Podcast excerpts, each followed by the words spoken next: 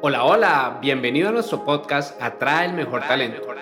Un podcast dirigido tanto a los profesionales de atracción de talento como a las personas que se encuentran en búsqueda de su empleo soñado.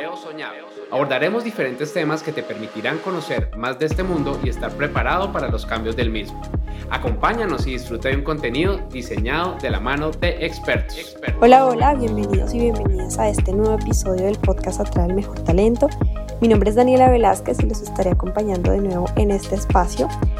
Y hoy quiero hablarles de un tema que es bastante relevante, bastante importante tanto para los profesionales de atracción de talento como para las personas que se encuentran en búsqueda de su empleo soñado, de esa oportunidad que les va a permitir alcanzar todas esas metas que quieren o generar un cambio dentro de lo que están viviendo en el área laboral.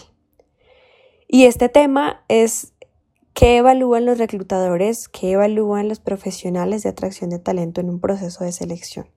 Entonces, seguramente si somos candidatos, estamos en el proceso de búsqueda de empleo, será importante conocer qué se está evaluando actualmente, qué es eso que van a evaluar de mí dentro de un proceso de selección. Y desde el lado de los profesionales de atracción de talento, pues será relevante también conocer cuáles son esas tendencias que se están manejando actualmente, qué es lo que se está evaluando en este momento de los candidatos y para esto pues vamos a, a, resumirlo dentro de cuatro pasos importantes. Seguramente dependiendo del cargo, de la necesidad de la compañía, de los requisitos de la compañía, habrán muchos más pasos a evaluar dentro de un proceso de selección que también son importantes, pero vamos a hablar de esos cuatro que en este momento están tomando mucha más fuerza.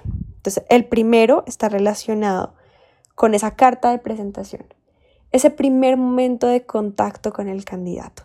Y acá lo vamos a ver en dos vías. La primera, el perfil de LinkedIn y la segunda, la hoja de vida. ¿Por qué el perfil de LinkedIn es importante?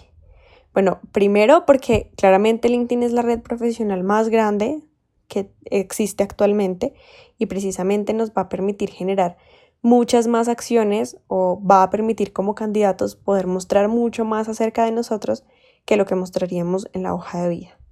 Entonces, a través del perfil vamos a poder destacar de la competencia, que en este caso serán las otras personas que estén en el mismo proceso de selección, y de esta manera llamar la atención del profesional de atracción de talento. ¿Qué es necesario que se tenga dentro del perfil? La información más valiosa que, que pueda aportar a tu proceso. Vamos a tener la oportunidad de poner una cerca de en donde podemos contar una historia, resaltar lo más importante dentro de nuestra carrera, esos logros que además se pueden poner en la experiencia y va a ser un poco más cercano que la hoja de vida. Entonces, debemos conocer qué nos brinda esta red, qué nos brinda esta plataforma y a partir de ahí generar un perfil óptimo que pueda mostrar todo eso que queremos que el profesional de atracción de talento vea. Y la hoja de vida, porque claramente se sigue usando y probablemente se seguirá usando mucho tiempo más, y debe ser una hoja de vida con la información clara, concisa, con todos los requisitos que tiene una hoja de vida y que además puedan ser claros y que llamen la atención. ¿Cómo llama una hoja de vida la atención? Por la información que tenga. Muchas veces podemos llegar a pensar que tal vez es por el diseño, por el estilo, por los colores, pero en este caso lo más importante siempre va a ser la información que contenga.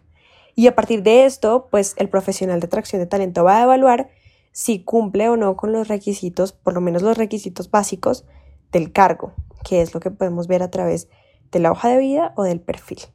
Ah, bueno, y una cosa adicional que se puede hacer a partir del perfil de LinkedIn es tener la oportunidad de generar contenido, de poder dar esa actividad dentro de la plataforma que permita al profesional de atracción de talento conocer un poco más acerca de nosotros, de nuestros conocimientos, de nuestros gustos, de nuestros intereses. Igual siempre recordando que esta es una red profesional y aunque es una red social, pues la usamos enfocada a, este, a esta área profesional. El segundo paso, que también es importante, eh, está relacionado con las competencias técnicas con eso que sí o sí debe tener el candidato para poder avanzar en el proceso. Entonces, esto sí o sí se va a evaluar. Y acá tenemos que ser también claros y concisos a lo que estamos aplicando. Si yo veo una vacante para, no sé, abogado, pues seguramente siendo psicóloga no voy a poder postularme porque no tengo los conocimientos básicos para poder ejercer esta profesión o este cargo. Entonces, esto sí o sí me lo van a evaluar. Probablemente yo le apunto a cualquier cosa porque estoy desesperado, desesperada, porque necesito encontrar una fuente de ingreso, pero no por eso puedo apuntarle a cualquier cosa porque seguramente ni siquiera voy a avanzar en el proceso. Entonces tengo que tener claridad sobre las competencias técnicas que tengo, sobre los conocimientos que manejo, sobre la información que tengo y a partir de esto publicar o más bien aplicar a estas vacantes. El tercer paso son las habilidades blandas. Y este lo quiero unir un poco con el paso anterior de las competencias técnicas. Las habilidades blandas en este momento están siendo mucho más requeridas o están siendo mucho más necesitadas en el mercado, ya que estas son las que nos van a dar la oportunidad de conocer si la persona se va a adaptar al puesto, a la cultura, va a poder tener esa curva de aprendizaje necesaria para avanzar dentro de su cargo de poder crecer en el mismo y además generar los aportes necesarios a la compañía. Las habilidades blandas que más están siendo evaluadas en este momento son el liderazgo, tanto transversal como jerárquico, si lo pudiéramos decir de esta manera, eh, la adaptabilidad, porque además vemos que el mercado está siendo muy cambiante y la persona debe tener esa capacidad para poder adaptarse a lo que esté sucediendo en el momento la flexibilidad, la escucha activa y, la comunicación asertiva, la capacidad de negociación y seguramente se me están escapando algunas bastante importantes, pero tengamos en mente que esas serán las principales que se requieren en este momento. Entonces, si la persona tiene esto, si se logra evaluar dentro del proceso que la persona cumple con estos requisitos de las habilidades, Puede ser que la competencia técnica no, no ocupe como un nivel tan alto dentro del proceso de selección. ¿Y a qué me refiero con esto? Em, dentro de algunas oportunidades laborales, dentro de algunos cargos, es necesario que la persona cuente mucho más con las habilidades que los conocimientos, porque a partir de estas habilidades, como te lo decía hace rato, será que la persona pueda generar o se va a dar que la persona pueda tener esos aprendizajes relacionados con las competencias más duras o técnicas. Y esto va a ser primordial dentro del proceso. Seguramente hay cargos que las competencias blandas no son tan necesarias y acá volvemos al punto anterior de que sí o sí debe tenerlo técnico, pero hay muchos otros en donde las habilidades blandas son el plus que necesita la persona para poder entrar al cargo y además desempeñarse de la manera en que se espera.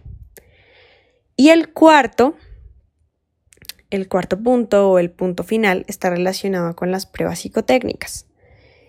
Si bien las pruebas no son un factor determinante dentro de un proceso de selección, sí son un apoyo y sí podemos tenerlas en cuenta al momento de evaluar un candidato. Hay diferentes pruebas que nos permiten conocer la personalidad, cómo se va a comportar en el trabajo, su oportunidad de crecimiento, su potencial para escalar en la compañía y nos pueden ayudar en la toma de decisiones, pero nunca debe ser el único factor para tomar una decisión o decidir si una persona ingresa o no. Simplemente se tiene en cuenta para que se pueda tomar una decisión. De hecho, si te das cuenta esos cuatro pasos, todos se deben tener en cuenta al momento de tomar una decisión.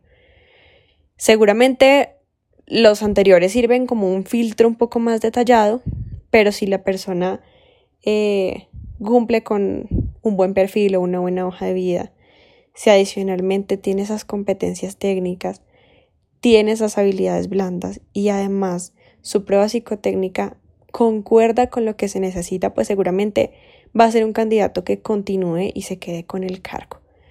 Pero si por el contrario la persona tiene muy buenas habilidades blandas, su hoja de vida está perfecta, pero sus conocimientos técnicos aún los tiene que desarrollar mucho más, pues va a ser una situación que lleve a un posible descarte. Igual como te mencionaba desde un principio del, del episodio. Esto siempre va a tener mucho que ver con la necesidad del cargo, con la necesidad de la compañía, con lo que se requiera de la persona que va a ingresar.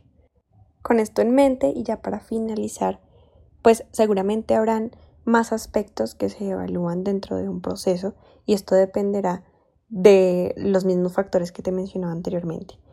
Uno de ellos puede estar relacionado, por ejemplo, con los exámenes médicos, en donde la persona debe estar apta médicamente para ocupar la posición y esto sobre todo en cargos que requieran de ese esfuerzo físico.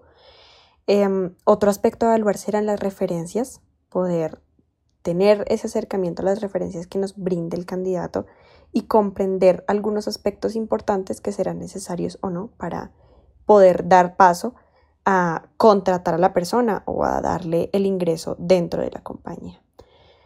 Otro factor que se evalúa, que sé que todavía se está evaluando y que además tiene un valor importante, es una prueba de poligrafía.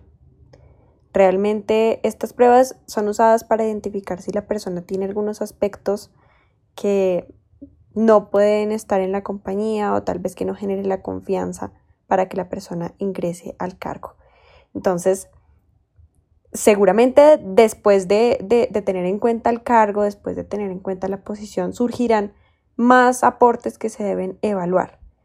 Y este proceso que te mencionaba de cuatro pasos anteriormente no se dan de manera lineal, sino a través de los diferentes pasos del proceso, a través de los diferentes procesos de assessment, de las entrevistas, de los casos técnicos que se realicen para evaluar las competencias técnicas, de la entrevista que pueda hacer el jefe de la posición o en cualquier caso el jefe de la compañía.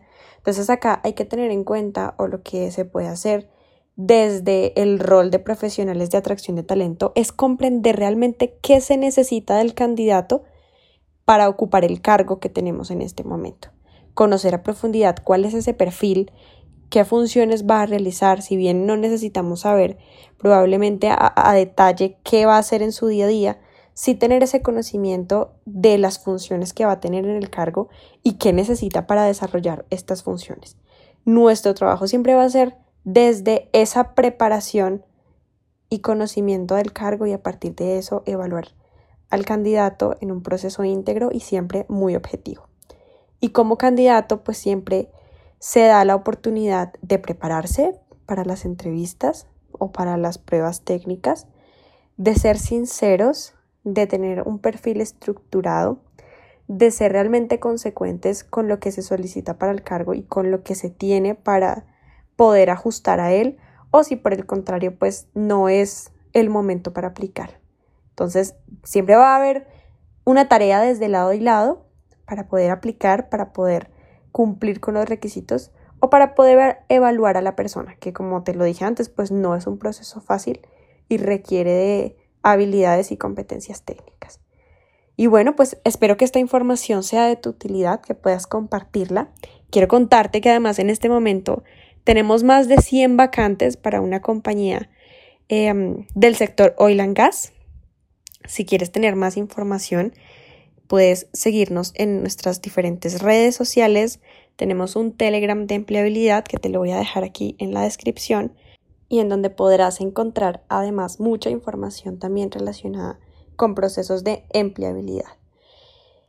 Es un gusto para mí haberte acompañado en el episodio de hoy. Nos vemos en otro capítulo. Chao, chao. Es todo por hoy. Gracias por acompañarnos en este episodio. Recuerda seguirnos en nuestras redes sociales y aprovechar el contenido que tenemos para ti. Atraer y retener el mejor talento es la mejor inversión para tu compañía. compañía, compañía.